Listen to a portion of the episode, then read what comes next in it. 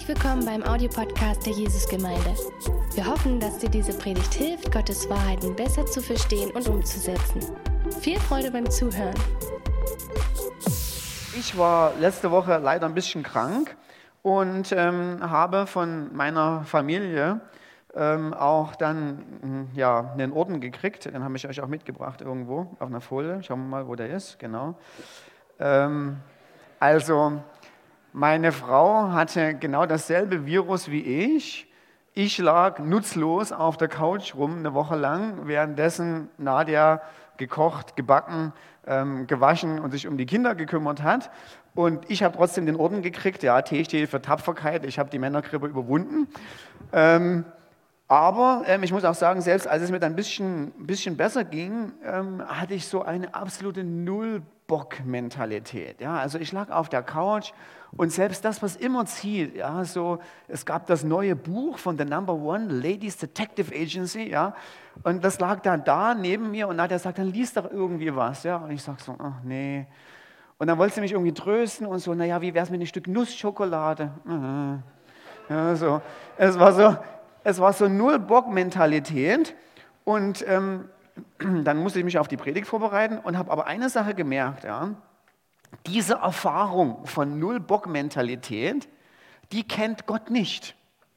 Ja, also Gott liegt nie, nie, auf der Couch, Gott ist nie leidenschaftslos, sondern in ihm brennt immer dieses Inferno von, von Leidenschaft, von, von Action, äh, von oh, da geht was ab. Ja? So, das heißt, ähm, die, diese Sache, also, und das kennen wir zum Beispiel aus Jesaja 40, Vers 28, da sagt er, ein ewiger Gott ist der Herr, der Schöpfer der Enden und Erde. Er ermüdet nicht und er ermattet nicht. Ja? Also Gott sitzt nie irgendwie einfach nur so rum und sagt, oh nee, also das hat mir also so, so die viele Tausende von Jahren, um die ich mich schon die Welt kümmere, irgendwann mal ist Schluss oder so. Äh, nein, wenn du mit Gott mal eine Unterhaltung haben könntest, ja, so eine Art kumpelhafte Unterhaltung und du würdest da so mit ihm sagen, so Gott, kennst du das, ja? Kennst du dieses Gefühl, wenn dir mal so was richtig Gutes gelingt, ja? Wenn du so was Handwerkliches machst oder die Wohnung renovierst, dann sieht das so richtig gut aus. Du hast dieses Gefühl so, wow. Und dann sagt Gott, kenne ich, ja? Schöpfung. Ja? So denke ich heute immer noch, dass es eine tolle Sache ist, ja? Und dann, wenn du Gott sagst, aber Gott, kennst du dieses Gefühl, von, wenn du sowas, wenn du was verlierst und wenn du, wenn du traurig bist und Gott sagt, kenne ich, mein Sohn, habe ich am Kreuz hingegeben. Und wenn du dann zu Gott kannst und sagst, kennst du das, kennst du dieses Gefühl, es ist überhaupt nicht schön, so diese Langeweile, null Bock, ja, so, keine Ahnung, Social Media, alles schon durch, im Internet gibt es nichts Neues mehr, ja, so. Kennst du das, ja, so? Und dann sagt Gott, sorry, tut mir echt leid, ja, aber diese Erfahrung kenne ich nicht. Und in meiner Allwissenheit weiß ich auch, werde ich nie haben. Es gibt es nicht, dass Gott diese Nullbock-Mentalität hat. In Gott brennt immer eine, eine glühende Leidenschaft und wir müssen uns mal die Frage stellen, was ist es eigentlich? Was ist Gottes primäre Leidenschaft? Naja, und wir westliche Leute in unserem überhöhten Selbstbewusstsein würden meistens spontan sagen, Gottes Leidenschaft, das bin ich. Und dafür habe ich euch diesen Luftballon mitgebracht, um mal aus dem überhöhten Selbstbewusstsein ein bisschen Luft rauszulassen.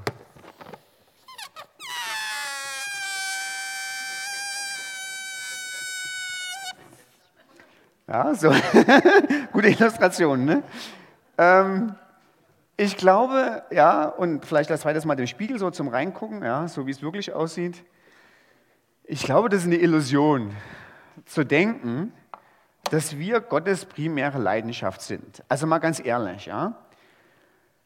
Meine Mitmenschen, die ich so kenne, von denen ich mich von meiner besten Seite zeige, sind meist sehr genervt über mich.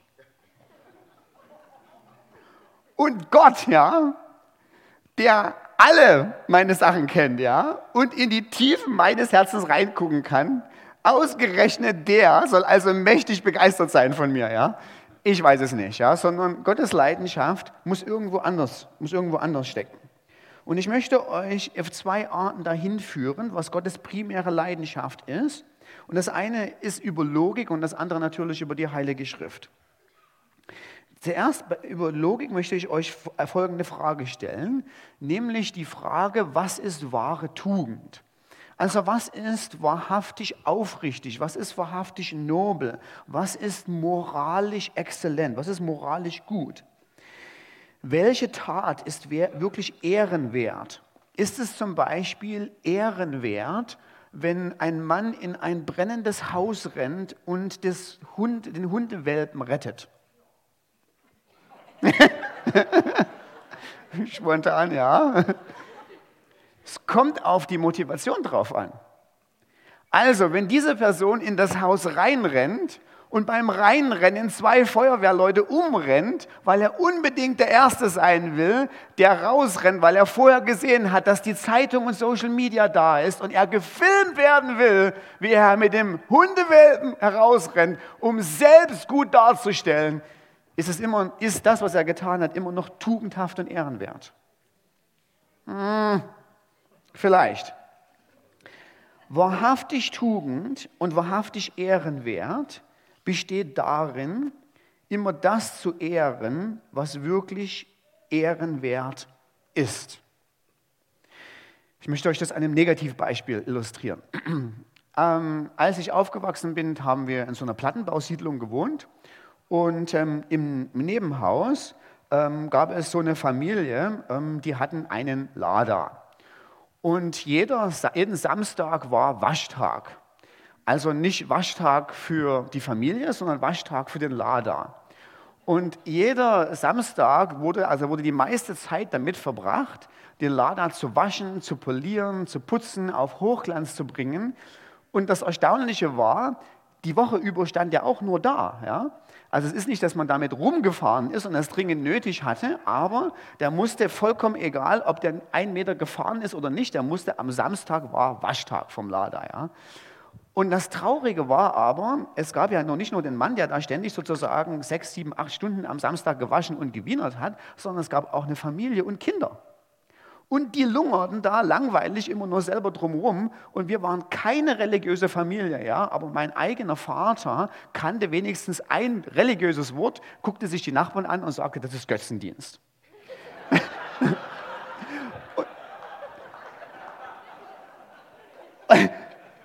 und so war es auch, ja sag mal so, ist es moralisch ehrenwert, den Lader zu putzen? Ach, das kann durchaus sein, ja. Also es kann total, kann eine moralisch tolle Sache sein, ja. Wenn du dich als Ehemann oder als Frau oder wer auch immer, ja, also in heutigen Zeiten kann sich ja jeder ums Auto kümmern, ja.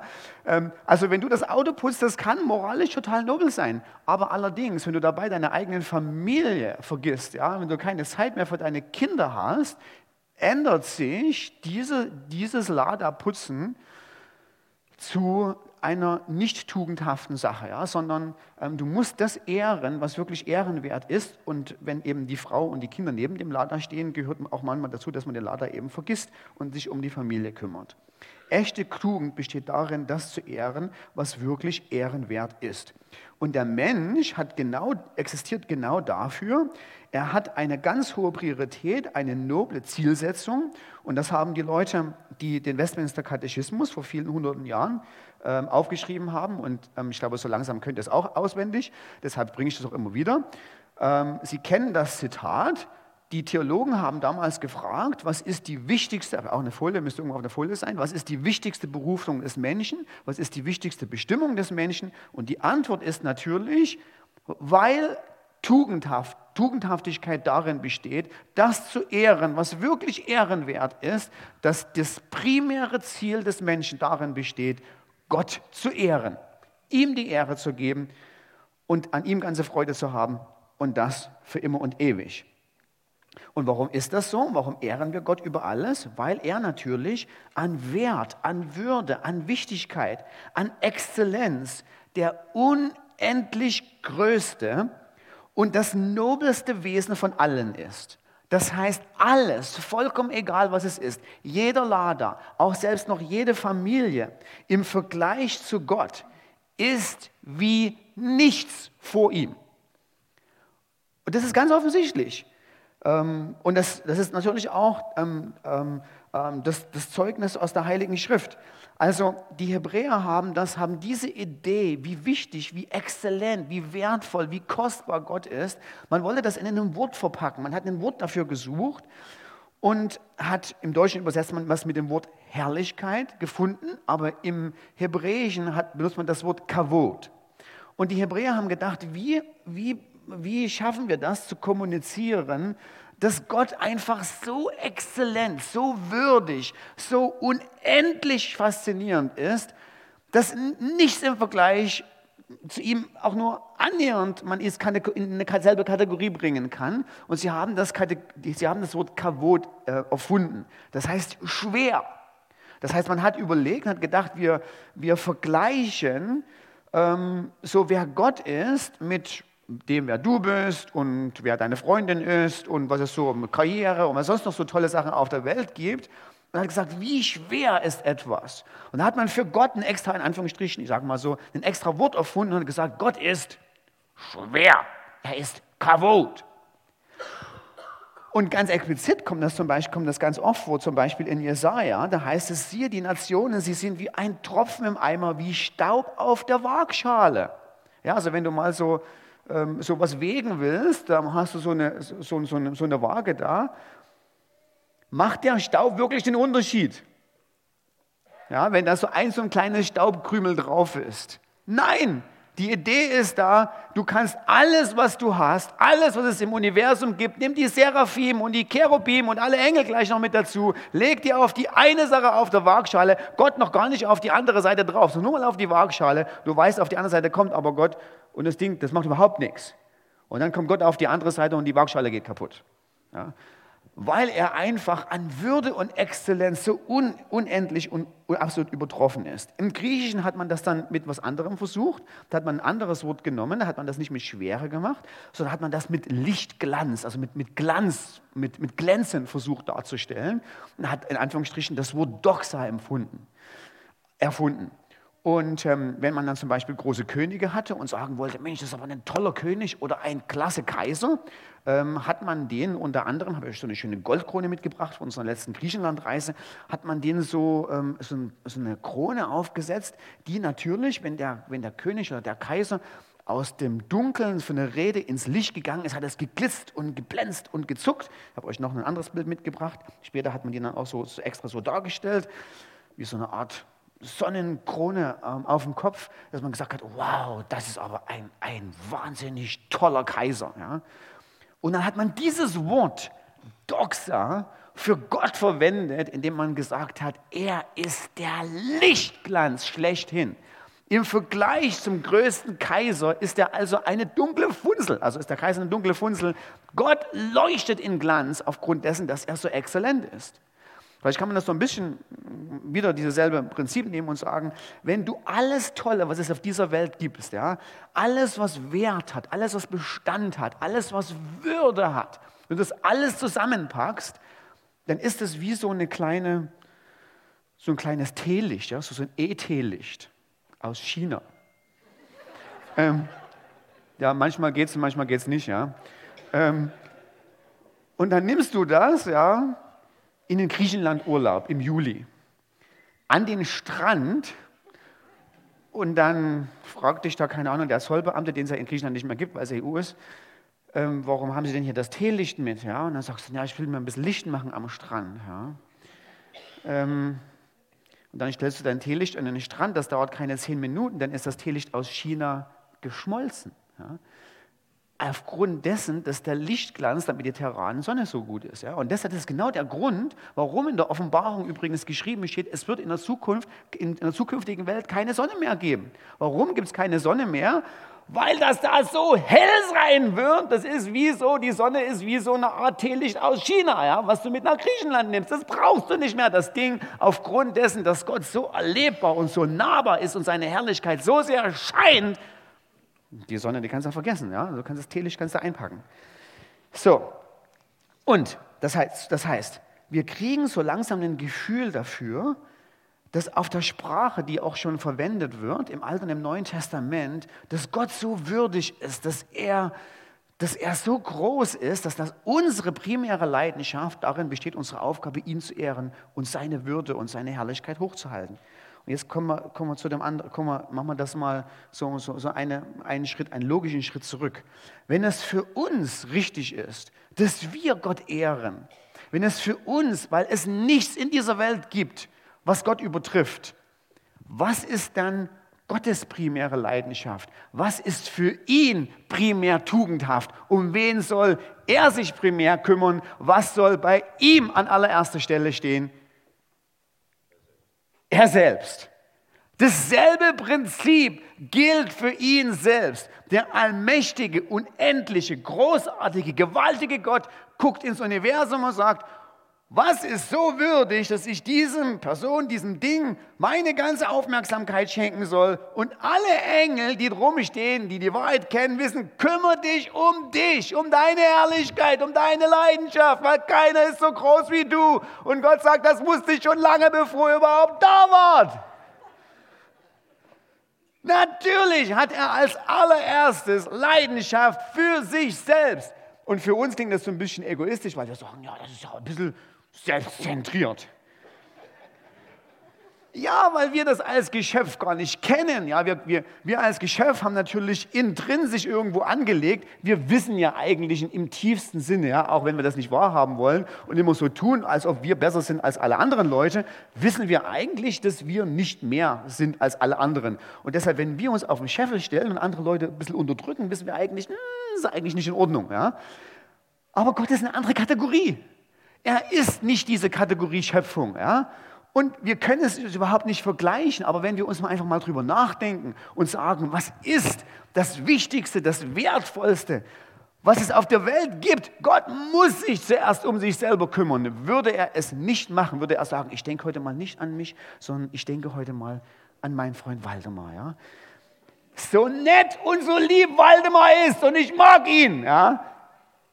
Es wäre Götzendienst. Es wäre Götzendienst für Gott, ja. Obwohl er soll so ein toller Freund ist, immer Eis seinen Freunden kauft und so, ja. Das kommt einfach nicht in dieselbe Kategorie. Und deshalb muss Gott und seine primäre Leidenschaft gilt ihm. Es ist, und vielleicht wenn man das so vom, äh, von dem, vom, von dem ähm, Westminster Katechismus so umwandelt und mal fragt, was ist denn Gottes, ähm, was ist Gottes wichtigste Bestimmung, was ist sein wichtigstes Ziel?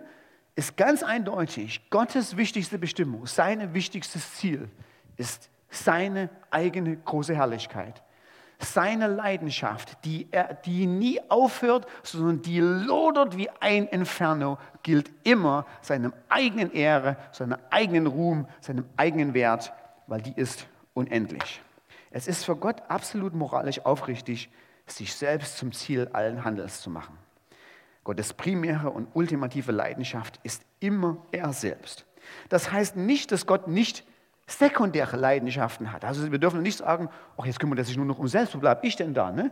Sondern nein, Gott hat auch sekundäre Leidenschaften. Er hat auch Leidenschaft für dich. Aber wir werden gleich sehen, seine Leidenschaft für dich ist eingebettet, ist untergeordnet und es ist richtig so, seine Leidenschaft für sich selbst und für seine eigenen Größe. Gott selbst ist unendlich, ewig, unveränderlich und, und herrlich und großartig. Er ist faszinierend exzellent in einem unqualifizierten, absoluten und unendlichen Sinn. Das sagt auch immer die Schrift, Psalm 145, Vers 3. Groß ist der Herr, groß ist er zu loben. Seine Größe ist unerforschlich, weil die hört niemals auf. Es ist absolut richtig und moralisch notwendig, Gott seine eigene Person und Natur immer in den Vordergrund zu stellen, weil er im Vergleich zum Wert, zur Wichtigkeit und zur Exzellenz von allem anderen alles auf unendliche Art und Weise übertrifft. Und deshalb finden wir auch zum Beispiel immer wieder, ich habe nur ein Beispiel mitgebracht aus Jesaja Kapitel 42, Vers 8, dass Gott sagt, ich bin der Herr, ich bin Jahwe, das ist mein Name und meine Ehre gebe ich keinem anderen, sondern ich werde alle Dinge tun, damit ich groß und herrlich und würdig dastehe, weil im Vergleich zu allen anderen bin ich einfach so. So, Und wenn wir uns jetzt drüber, drüber angucken, uns einfach mal so, ich weiß nicht, ob euch das schon mal aufgefallen ist, wenn wir uns mal so fragen, Gott, warum machst du eigentlich die ganzen Sachen? Warum hast du die Welt geschaffen? Warum kümmerst du dich um dein Volk Israel? Warum hast du Jesus gesandt?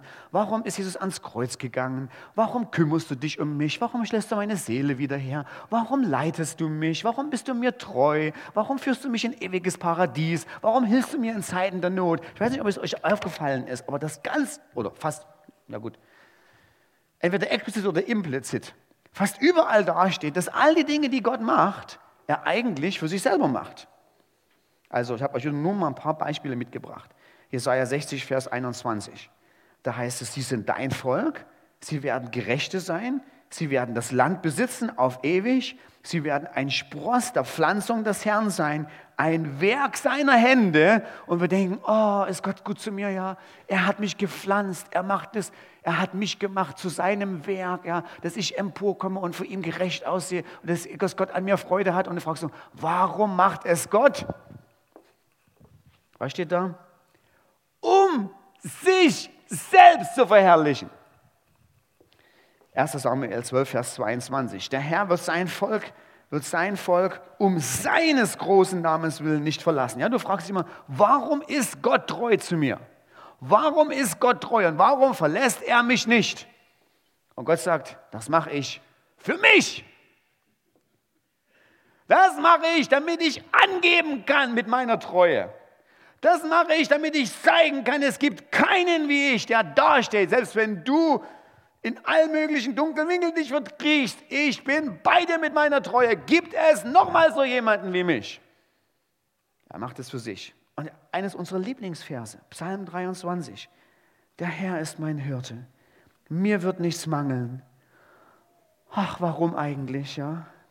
Er lagert mich auf grünen Auen. Er führt mich zu stillen Wassern. Oh, ist Gott gut zu mir. Er erquickt meine Seele. Er führt mich auf Faden der Gerechtigkeit. Und warum macht er die ganzen Sachen? Und warum ist er der gute Hirte? Um seines eigenen Namens willens. Warum ist er der gute Hirte? Weil er sich darstellen will und zeigen will, ich, keiner kümmert sich so um dich wie ich. Keiner ist so sanftmütig. Keiner hat ein Interesse an deiner Seele, dass deine Seele es gut geht, dass du dich erquickst, dass du auf Faden der Gerechtigkeit gehst.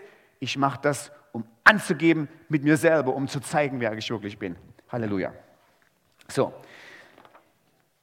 Ach, jetzt können wir noch so weitermachen. Das hört überhaupt nicht auf. Und jetzt kommen wir aber, weil wir sind ja in der Predigtreihe über die Reformation, über warum, warum ist die Herrlichkeit Gottes so wichtig? Und die Reformatoren haben, das ist übrigens ganz interessant, also ich habe ja auch mal so ein Bild mitgebracht von so einem, von Haufen Leuten da so, die alle irgendwann im 16. Jahrhundert plötzlich gemerkt haben, hey, es ist, Rettung kommt aufgrund von Gnade allein, aufgrund meines Vertrauens allein, auf Christus allein. Und alle haben eine Sache gemeinsam. Alle Reformatoren durch die Bank wenn du sie interviewst oder mit ihm ein paar Minuten leben könntest, sie haben etwas entdeckt, was ihr eigenes Leben verändert hat, nämlich eine Liebe zur Herrlichkeit Gottes. Eine Liebe für den Ruhm und seine Ehre. Und deshalb ist es einer der fünf Solas, einer der fünf sozusagen Rufschreier, was die Reformation ausmacht, ist Gottes Ehre allein. Soli Deo Gloria. Und, und warum ist es so wichtig für die Frage, weil das ist die Hauptfrage der Reformation gewesen, wie werde ich errettet werden? Weil die Reformatoren in der Bibel etwas herausgefunden haben, in der Schrift etwas herausgefunden haben, dass Gott unsere Rettung selbstverständlich, wenn er all die anderen Dinge, Schöpfung, Hirte, Führen, Leiden, Pflanzung des Herrn, wenn er all die anderen Dinge für seine große Herrlichkeit macht, tut er oder macht er Rettung, unser wiederhergestellt werden für ihn auch verknüpft mit seiner eigenen Ehre und mit seiner eigenen Herrlichkeit. Und die Reformatoren haben plötzlich die, die, die Dinge in der Schrift gesehen, die eigentlich die ganze Zeit dastanden und man hat es man gar nicht bemerkt. 1. Korinther zum Beispiel 1, Vers 26 bis 31. Da heißt es, seht eure Berufung, Brüder, nicht viele Weise, nach dem Fleisch, nicht viele Mächtige, nicht viele Edle, sondern das Törichte der Welt hat Gott erwählt, damit er die Weisen zunichte mache und die Schwäche der Welt hat Gott auserwählt, damit er die Starken zunichte mache. Aus ihm, das heißt aus Christus allein, aber, oder, oder aus dem Gott allein, aus Gott dem Vater allein, seid ihr in Jesus Christus, der für uns alles geworden ist, was wir, gebrauch, was wir brauchen. Weisheit für Gott, Gerechtigkeit, Heiligung und Erlösung. All die Dinge haben wir gekriegt aufgrund von Glauben allein in Christus allein. Warum? Damit, wie geschrieben steht, was schon immer klar war, wer sich rühmt, soll sich in Gott rühmen, dass Gott die Dinge mir gegeben hat. Und deshalb haben die Reformatoren drauf geguckt und sie haben dieses System der damaligen römisch-katholischen Kirche als korrupt angesehen. Nicht nur, weil es nicht wahr ist, sondern weil sie Folgendes gesehen haben. Okay, wir brauchen sieben Sakramente. Und unsere eigenen guten Werke sind echte Verdienste zu unserer Rechtfertigung. Und sie haben sich das angeguckt und haben gesagt, nicht nur ist es nicht biblisch, sondern es raubt Gott die Ehre. Weil wenn das so ist, wenn meine eigenen guten Werke Verdienstes für meine Rettung sind, stehe ich irgendwann mal vor Gott und sage, hey Gott, ich habe es geschafft. Und Gott sagt, und erst zu Korinther sagt, aber wo ist das Rühmen? Wo ist das Rühmen? Rühmt sich irgendwo jemand im Himmel? Klatschen die Engel irgendwo Beifall für die Jesusgemeinde? Oder irgendwelche Heiligen? Und das ganze System, das okay, selbst wenn ich nicht schaffe, ich habe ja noch sozusagen die Notlösung, ich habe ja noch Gnade in der Kirche. Ja? Es gibt ja Gott sei Dank noch die Heiligen, die haben heiliger gelebt, im römisch-katholischen System, heiliger gelebt, als sie eigentlich brauchen können, haben sich Schätze angesammelt. Und jetzt kann ich, wenn ich sozusagen die Schätze brauche, wenn ich selbst so ein armes kleines Würstchen bin, kann ich ja zur römisch-katholischen Kirche gehen. Vielleicht nimmt ja der Priester aufgrund dessen, dass er so gut mit der katholischen Kirche verbunden ist, vielleicht nimmt er aus den Schätzen der Heiligen und gibt mir ein paar, paar von den Schätzen ab damit ich in den Himmel komme und zum heiligen St. Augustin komme und sage, heiliger St. Augustin, ich bin ja aber so glücklich, ja, dass du mir was von deinen wunderbaren Schätzen abgegeben hast. Beifall, klatschen und danke sei dir. Und die Reformatoren haben sich das angeguckt und haben gesagt, niemals nie, sondern Rühmen im Himmel gibt es immer nur für eine Person. Und das ist der Vater unseres Herrn Jesus Christus und dem Lamm, was neben ihm auf dem Thron sitzt. Alle Leute, das sehen wir in der Offenbarung, die Leute sind alle begeistert, völlig egal, wen du triffst in der ganzen Offenbarung, alle sind begeistert über eine Person, der auf dem Thron sitzt und dem Lamm. Ihm sei die Ehre, ihm sei die Herrlichkeit, ihm sei die Macht, ihm sei die Kraft, ihm sei die Gloria. Halleluja, Amen. So. Und, und jetzt äh, wollte noch eine Sache sagen. Zwei Sachen, zwei kurze Sachen.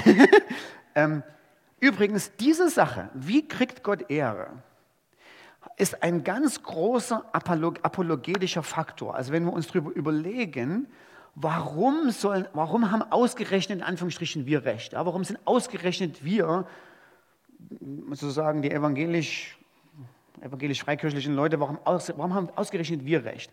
Aufgrund dessen, dass es natürlich, dass dieses alles überragende Prinzip, Soli Deo Gloria, über allem steht. Und das ist völlig egal, da brauchen wir nicht nur über die damalige katholische Kirche wettern, da kannst du dir jede Religion angucken. Weil jede Religion, die es auf der Welt gibt, hat ein, eine eingebaute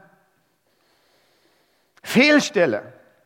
Und diese eingebaute Fehlstelle ist die Frage nach der Herrlichkeit Gottes.